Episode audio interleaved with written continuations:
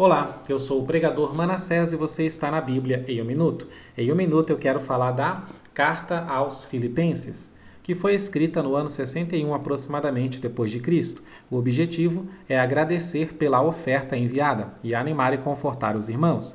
Filipos era uma cidade que ficava na província romana da Macedônia, região que hoje faz parte da Grécia. A igreja de Filipos foi a primeira fundada na Europa pelo apóstolo Paulo na sua segunda viagem missionária, conforme Atos capítulo 16.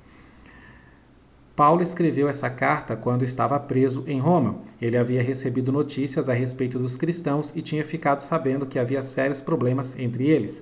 Paulo também havia recebido uma ajuda financeira dos irmãos de Filipos. Ele escreve essa carta não somente para tratar dos problemas, mas também para agradecer aos filipenses por tudo o que tinham feito e enviado para ele. Essa epístola mostra o grande amor que Paulo tem pelos filipenses e fala da confiança e da alegria, do amor cristão e da firmeza que devem ser qualidades dos seguidores de Jesus Cristo.